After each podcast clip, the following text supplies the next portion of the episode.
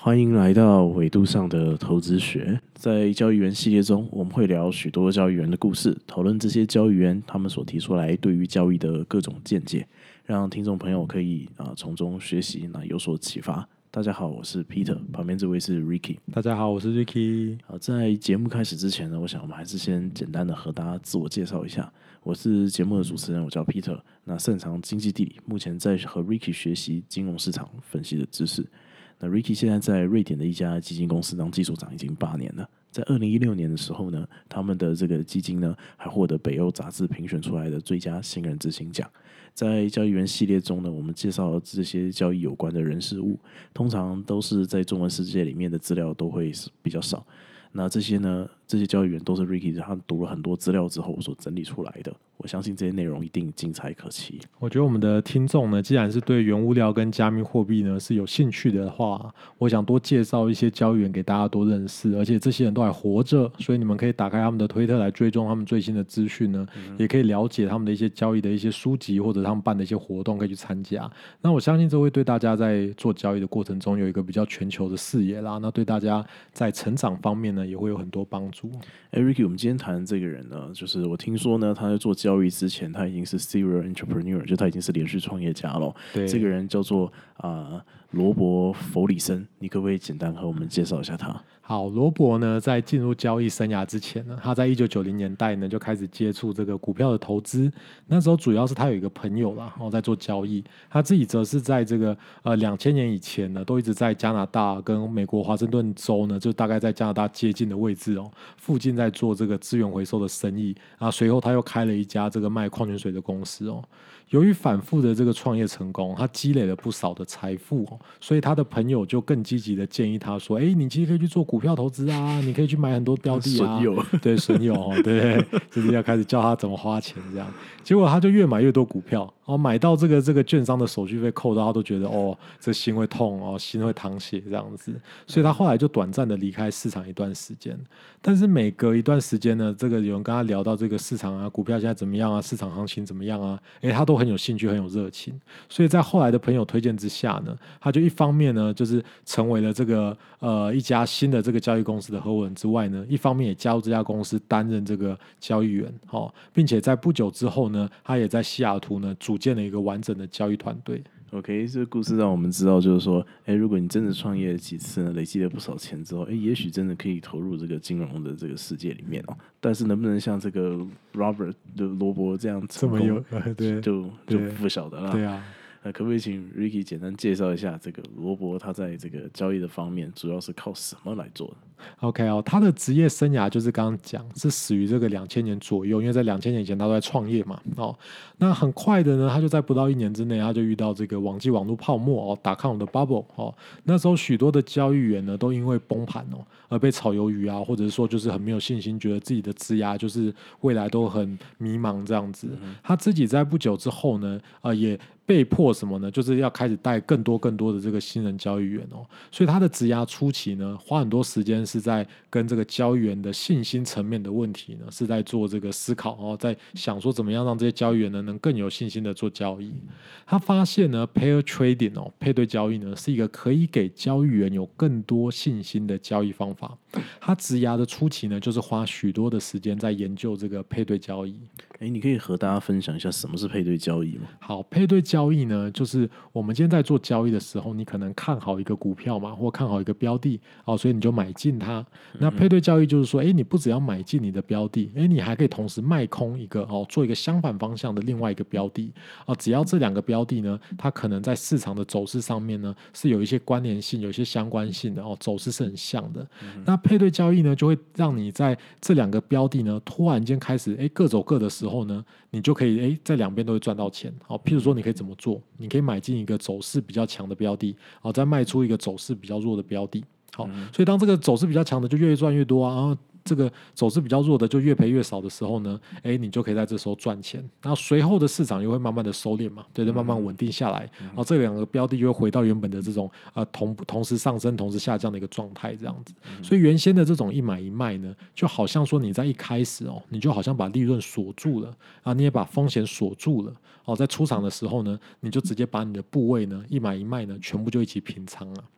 比较现代一点来讲呢，它就有一点类似一种交易的概念，叫做统计套利。好，因此呢，在这个决定这个交易的时候呢，基本上就是利润已经确定了，我已经确定哦，我接下来市场不论怎么变化，我大概都一定会赚钱哦。OK，这就好像这个加密货币一样嘛，就是说现在很多的这个加密货币的市场的走势就几乎和比特币很类似，但有的时候就是会稍微偏离，像 Ether 跟这个 Bitcoin，它就有的时候 Ether 有点不一样，对。对对对，Ether 就有点像这个脱缰野马，但是它又回来的时候，也是刚好就很符合你这个你刚刚讲这个 Pair Trading 的这个特色。没错，罗伯他就认为像这样的概念很适合培养新交易员的信心，所以其实像这种 Crypto 啊，其实非常适合是一个很好的环境哦，可以来训练新人交易员的一个环境。他就提倡就是说，初学者呢，就是可以朝这方面做学习、做尝试哦，因为这样子的投资组合呢，某种程度可以达到一种。叫做风险中立的概念了哈，但是呢，你仔细想，这种机会其实要挖掘出来不容易哦。为什么呢？因为两个标的的相关性呢，它可能一段时间有一段时间就没有了。所以罗伯对于配对交易呢，他认为你如果要成功哦，他说你几乎有九十八的时间呢，你都是花在分析啊、研究在上面。你真的要执行这个配对交易哦，它大概只占不到一成的这个时间这样。所以随着这个罗伯他带的这个交易员呢，哦表现不错亮眼，越带越多，罗伯就想要尝试去教导更多人去。使用这个配对交易哦，所以呢，包含我们未来会介绍的一个叫 Steve Sliven 的一个人呢，他也去找这个罗伯呢学交易啊。那时候罗伯的学生就已经高达这六十多个哦。了解。那如果我们就是找不到明显有存在就是有相关的这个股票的或或者是这种标的的话，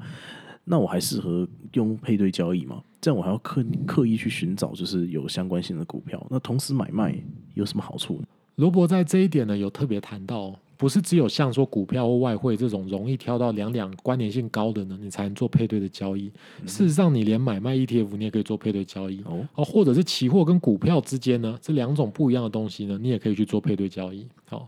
配对交易如果是那种相关性越明显啊，然后两两的标的波动也比较大的啊啊，当然没错啦哦，你做配对交易就是一个比较好的选择。嗯啊，比如像百事可乐跟可口可乐哦，因为基本面彼此关联性比较高嘛哦，所以容易开始呢你就锁定好目标，然后也锁定好你的要获利的一个一个水准，然后来进行交易这样子。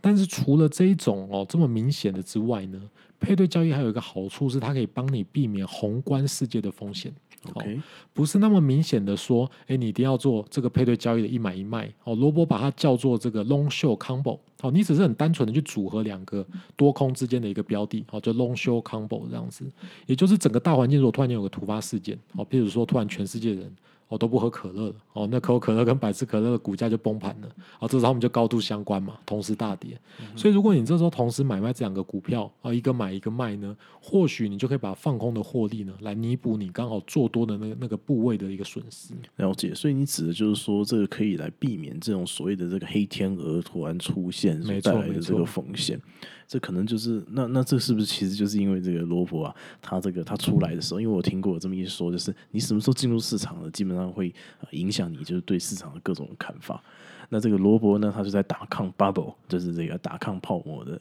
时候，这个这个这个进到市场的。所以呢，就是他也许吧，他就看到这个大的科技公司都一起跌，所以呢，他就觉得哇，我们可能真的是要需要使用这个配对交易来避免这样的风险。啊，没错，配对交易它特别适合在面对景气整体衰退的这种黑天鹅事件的时候来使用哦。因为当景气衰退的时候呢，股票之间的相关性就会很高嘛，对不对？所以反过来说呢，当景气从不好的情况慢慢复苏。哦，那原先有高度相关的交易标的呢，就可能会开始各走各的哦，各自表达各自的经济成长哦，那这个相关性可能就会消失啊，配对交易就变得不容易。好，所以如果今天你想把配对交易做得非常非常精细哦，你就要仔细观察到这些标的之间呢，在统计上它有没有哪些特别的这个呃，可以达到一些统计显著的一些一些情况。那就可以进一步去做更深的这种套利等级的这种交易哦。所以罗伯在他的交易职涯的中后期哦，就大概就是这近五到十年的时间呢，他就更多的是去研究像是说统计套利里面的交易策略啊。由于说这方面呢涉及的数学比较多，所以我们就先在这里不太多谈。诶，但这边我想到有一个问题，就是波动，是是是，就是如果两个标的它有关联性，但它的波动如果不一样，那那那那那我要怎么样抵消这个风险？OK，罗伯建议说，你今天在做配配对交易的时候呢，如果遇到像这种，诶，一个波动比较大，一个波动比较小，所以你要决定说我要怎么样去 trade 这两个不同的标的哦，不同部位大小的时候呢，你可以使用一些波动的指标哦。我们在前面几集的这个交易员系列，我们都反复的提到，就是 ATR 呢，很多的交易员都会拿来做参考，所以罗伯也不意外，然后他也认为说，你应该用 ATR 来作为你的进场大小的一个判断。好，如果今天可口可乐的公司股价呢，它的波动是百事可乐两倍的话呢，诶，你就可以考虑说买一张可口可乐呢，再搭配什么？搭配两张的百事可乐，好，尽量维持两者的这个损益波动的幅度呢，总合起来是比较对等的。哦，你当然也可以动态的去做更多的调整啦，然后承担更多的这个投资组合调整带来的一些一些一些成本，好，甚至说你还可以考虑选择权，好，这些都是不错的一个选择。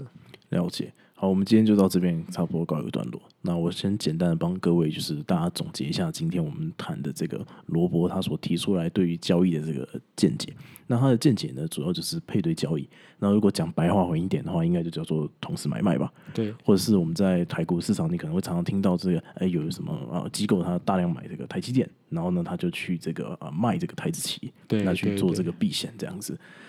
好，那这个罗伯呢，他有他他他提出来配对交易呢，大概就是呃三个就是重点。那第一个就是啊、配对交易呢是一个很容易让这个新人交易员这个上手的一个方法，那也比较容易锁住这个啊、利润的的一个技巧。但是要研究就是哪些标的可以去做这样的事情，其实这个不是很容易，所以你可能要花很多的时间啊、去找到合适做这个配对交易的这个方式哦。